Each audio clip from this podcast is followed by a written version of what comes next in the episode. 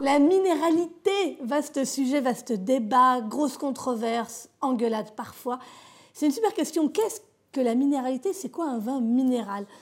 J'ai presque envie de vous dire c'est tout et rien, mais c'est pas tout à fait vrai. Moi, la minéralité, j'y crois. Il y en a qui vous disent que ça n'existe pas, mais pour moi, il faut la qualifier. D'abord, il faut différencier est-ce qu'on parle d'arômes minéraux ou de saveurs minérales C'est pas pareil.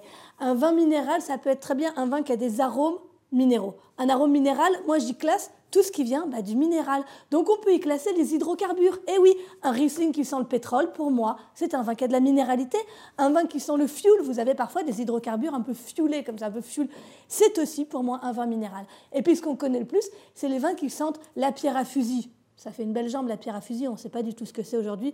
On va parler plutôt de silex chauffé, hein, ou de, vous savez, les poudres de feu d'artifice, comme ça, on a des odeurs de poudre.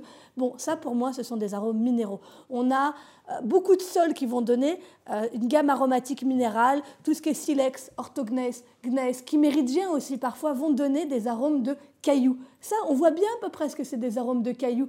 Enfant, vous avez peut-être léché des pierres. Si vous ne l'avez pas fait, c'est dommage, rattrapez-vous aujourd'hui. Mais si vous léchez les pierres, vous aurez immédiatement la sensation, vous avez les galets chauffés. Vous voyez bien ce que c'est, ces odeurs de galets chauffés quand même. Quand euh, à la plage, vous avez le, soleil qui réfléchit, vous avez les odeurs de silex qu'on a frotté quand on était petit. On s'amusait à faire comme de la craie en frottant des pierres. Bon, tout ça, ce sont des arômes minéraux. Et puis, un vin minéral, en général, on parle plutôt de la saveur. Saveur minérale, c'est quoi une saveur minérale? Vaste débat. Il y a tout ce qui est iodé, les vins un peu iodés qui vont sentir justement le sel marin, l'iode.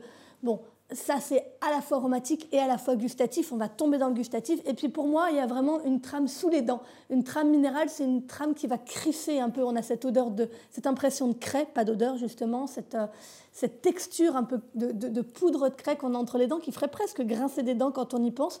Pour moi, il y, a des, champagnes évidemment sur la craie qui évoquent ça. Il y a vraiment des vins qui évoquent ça. Et même en rouge, il y a des vins issus de silex qui, pour moi, crissent un peu sous la dent, ont cette impression pierreuse.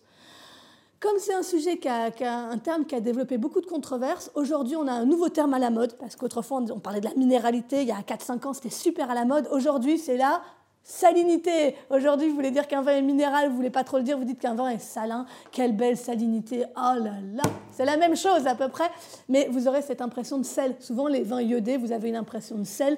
Et souvent, quand on a cette sensation crissante, on a une sensation de salinité. Et la salinité, ça fait saliver. Alors, il ne faut pas la confondre avec l'acidité. C'est là que se met pour moi le, le sur la salinité. Mais voilà, euh, aujourd'hui, la salinité remplace la minéralité. Tout ça, c'est un peu mode. Pour moi, rien ne vaut la précision. Vous parlez d'arôme, vous parlez de sensations gustatives, de texture. Dites-le et on comprendra.